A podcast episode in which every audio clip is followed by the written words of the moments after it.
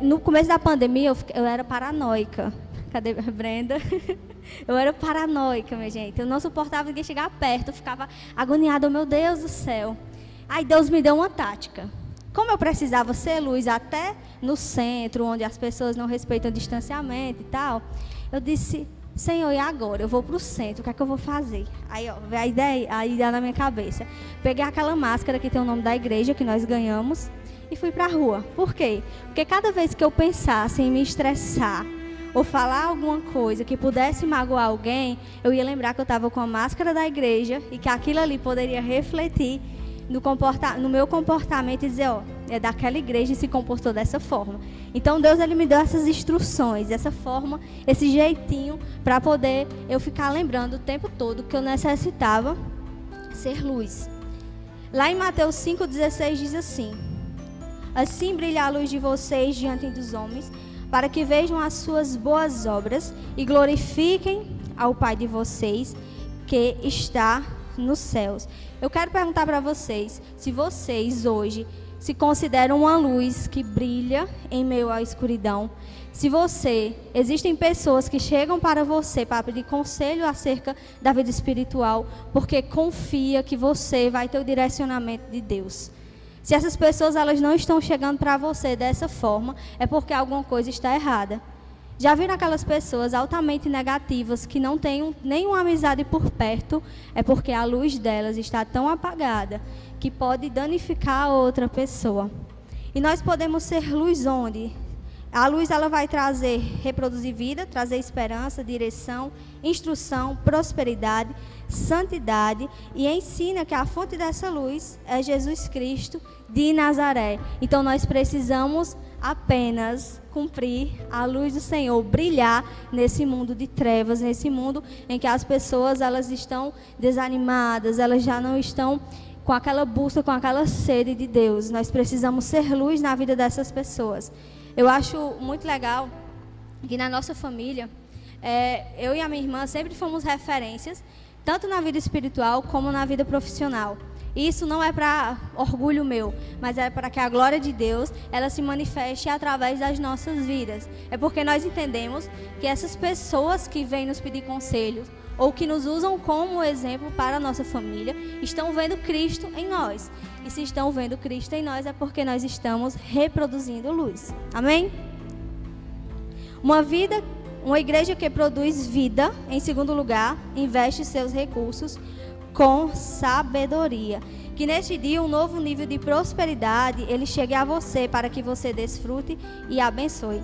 Seus recursos devem transformar realidades. Boa parte das pessoas que estão aqui hoje conhecem a minha, a minha vida antes e sabem o quanto eu era presa a essa questão do dinheiro. O quanto eu ficava me limitando. Eu achava que era suficiente eu orar e eu ler a Bíblia. Nem jejum eu fazia mas era suficiente orar e ler a Bíblia na minha cabeça, misericórdia. Mas faltava algo da parte do Senhor. Quando eu não era dizimista, eu não conseguia gastar com coisas úteis, era só coisas mais fúteis. Eu não conseguia ter algo de mais valor com aquele dinheiro que eu ganhava. Por quê? Porque eu estava investindo de forma errada e estava faltando investir na casa do Senhor. Eu, ano passado, a nossa igreja ainda continha poucos membros e nós precisamos ir ao cursilho. Nós não gastamos um real com gasolina. E lá nós somos tratadas como rainhas, como princesas do Senhor. Chega a dar uma saudade para quem foi do cursilho. Quem não foi ainda, vão ter essa oportunidade em nome de Jesus. Mas nós vimos que todo o dinheiro que nós estávamos investindo na casa do Senhor, ele era revestido para transformar vidas. Esse ambiente que vocês estão, todos os ventiladores, todos os equipamentos que aqui estão, microfone, tudo é para um investimento no reino do Senhor. A webcam que nós compramos também é para que as pessoas que estão em casa consigam ter uma boa imagem, um bom som, para poder receberem também da parte do Senhor. Lá em Isaías 50, versículo 5b e versículo 7c diz assim: A você virão as riquezas das nações adornarei o meu glorioso templo. Quem é que acredita que Deus é fiel? Amém. E agora você vai responder essa pergunta só para você. Quantos dízimos vocês deram esse ano? Quanto você investiu na casa do Senhor? Porque às vezes, sabe o que, é que acontece? Nós temos uma mania de só vem a nós o teu reino e esquece de fazer algo em prol do reino de Deus. Nós queremos até barganhar com Deus, é uma espécie de Senhor, estou te dando isso, mas em troca eu quero que o Senhor faça isso. E não é assim. A palavra do Senhor diz que nós devemos dar com alegria, sem pretensão de receber nada em troca. Sabemos que vamos receber, mas a nossa intenção ao levar dízimos e ofertas para a casa do Senhor é, é unicamente de abençoar o templo de Deus. Não é com esse espírito de barganha, de dizer, Senhor, estou fazendo isso, então o Senhor vai ter que me abençoar. Não é assim. Algo precisa entrar na, na sua teologia. Definitivamente creia. Deus é um bom pai e sempre tem um coração disposto a abençoar. Se Deus está te abençoando, reconheça isso na casa do Senhor. Reconheça em todas as áreas da sua vida. Ah, Bruna, mas eu sou dizimista e a minha vida financeira está lá embaixo. Mas como é que está a sua vida espiritual? Não está excelente. Então, Deus está te abençoando. Às vezes a gente foca muito na área financeira e esquece que Deus cuida no da nossa família, que Deus nos blinda do acidente, que Deus nos deu um bom emprego, que Deus sustentou o nosso emprego na pandemia. Às vezes nós esquecemos disso, nós só queremos o financeiro, nós só queremos ver aquilo que é palpável. E aquilo que, que o mundo espiritual nos proporciona, que Deus nos proporciona no mundo espiritual, nós esquecemos. E por isso nosso coração fica duro e nós não conseguimos dizimar com alegria. Em terceiro lugar, uma igreja que produz vida, ela foca na agenda dos céus. O texto diz lá em Isaías 19 diz assim: O Senhor será a sua luz para sempre, o seu Deus será a sua glória. Ter foco na agenda dos céus é compreender nossa missão e cumprir o mandamento, o mandamento do amor. O que foi que o Senhor disse? Ide por todo. Eixe, ide por todo Ide por todo mundo e pregai o evangelho a toda criatura. Cristo não está dizendo assim, vai lá, prega o evangelho só para o rico, porque ele vai retribuir. Prega o evangelho só para aquela pessoa que você não tem raiva, porque né, é o correto a se fazer. E não é isso, nós precisamos andar de acordo com a agenda do céu da seguinte forma: existem coisas que Deus vai nos pedir e que vai doer muito, mas que lá na frente você vai entender que essas coisas aconteceram para que Deus ele mudasse a sua vida. Ano passado, perto de dezembro, Deus ele me tratou em duas áreas. Começou em uma e me tratou na outra. Minha discipuladora, tá ali rindo, Carlília, seminarista Carlília, ela, nós estávamos discipulados, terminou o discipulado, daqui a pouco eu recebo a mensagem de Carlília, Bruna, Deus disse 30 dias. Eu disse, o quê? Ela não sei, só disse 30 dias. Eu, vale, meu Deus. Eu, eu, eu sou muito ansiosa, né? Hoje mais controlada. Eu disse, Senhor, 30 dias. Imagina aí, a pessoa diz assim, ó, quero contar uma coisa para você amanhã. Aí o que é que você faz? O coração já pensa outras coisas, né? Tu imagina 30 dias. Eu disse, Senhor, o Senhor quer tratar minha ansiedade, né? Pois tá bom, pois durante o processo me faça esquecer esses 30 dias. E aí foi. Quando no decorrer dos dias que eu lembrei, Deus ele disse que eu tinha que pedir perdão a uma pessoa. Detalhe, eu não tinha feito nada com essa pessoa. Pelo contrário, a pessoa que tinha feito comigo. Eu disse, eu? Vai. Eu disse, vou não. Vai. Eu disse, meu Deus do céu, é agora, Senhor. Aí fiquei, né? Aquela, aquela impulsão, não, é a carne falando, né? Deus está falando, não. Imagina se o diabo vai mandar você pedir perdão para outra pessoa. E na minha cabeça estava desse jeito, né? Passados esses 30 dias, eu disse, Senhor, eu sou daquelas que peço a Deus o sinal em letras garrafais e neon, para poder eu entender o que é que Deus quer. Porque senão eu fico assim, dando uma de doida. Às vezes eu dava uma de doida. E nesse dia eu estava saindo na calçada, eu pedi o sinal a Deus, né? Estava perto dos 30 dias. E eu saí na calçada quando eu coloquei. Minha casa é de frente para uma pista. Quando eu coloquei o pé na calçada, que eu já tinha pedido o sinal, diga aí. A pessoa passou na pista. Qual é a probabilidade disso acontecer? A pessoa passou na pista na hora que eu fiz assim, ó. Eu disse, meu Deus, tá bom, Senhor, já entendi. Recolhi na minha insignificância e pedir perdão. E nem sempre esse ato de pedir perdão é sobre nós ou é sobre o outro.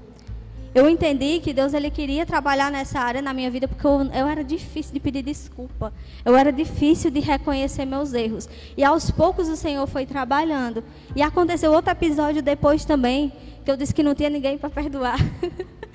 e a Carlília, vamos orar. Vamos pedir ao Espírito Santo direcionamento. Eu disse, amém. E Deus me mostrou três pessoas. Eu não tinha nenhuma. E engraçado que uma dessas três pessoas eu também tinha feito nada duas, aliás, também não tinha feito nada. Mas o Senhor tinha pedido, eu tinha que focar na agenda de Deus, para que eu crescesse espiritualmente, para que eu transbordasse dele, porque não ia adiantar eu falar de perdão se eu não soubesse perdoar, porque eu estaria sendo hipócrita. Mas eu tive que andar, que focar na agenda do Senhor, porque é a nossa missão, é amar o outro.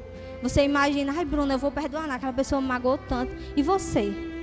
Que é que você tem feito que tem magoado o coração de Deus?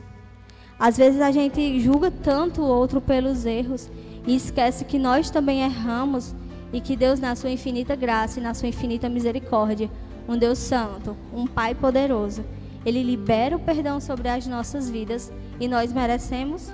Não, nós não merecemos mas pela sua infinita graça e bondade, esse perdão é liberado sobre as nossas vidas e nós podemos buscar a santidade e nós podemos nos relacionar com Deus. Lá em Mateus, no capítulo 6, no versículo 33, diz assim: Busquem, pois, em primeiro lugar o reino de Deus e a sua justiça, e todas essas coisas lhe serão acrescentadas. No restante, certamente, você vai, já vai estar empoderado em Cristo para escolher o bem. Quando nós colocamos Cristo em primeiro lugar, todas as outras coisas serão acrescentadas. No começo da pandemia eu estava doida. Meu trabalho estava me esgotando. Eu estava produzindo mais do que o normal. E o meu relacionamento com Deus ele já não era mais o mesmo. Foi que aí veio um estresse dele, não ia ter mais intimidade com ele e não ia poder tocar vidas através dos dons que ele depositou em mim. Por quê? Porque havia falhas, brechas no meu relacionamento com o Senhor.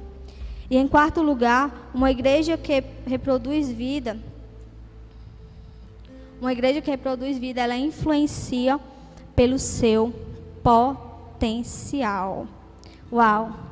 Antes eu achava que fazer missões, que no campo missionário tinha os missionários, né? E que pessoas que poderiam honrar a Deus com a sua profissão só seriam médicos. Essa era a visão que era me passada. Que somente a medicina poderia ir a campo, estar tá lá ajudando os missionários. E eu ficava, Senhor, eu não quero ser médico, e aí?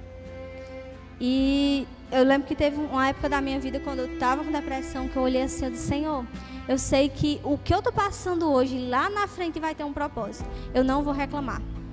E olha que eu estava afastada da igreja, estava afastada de Deus, eu não estava sendo igreja. Mas eu entendia que Deus tinha um propósito muito maior.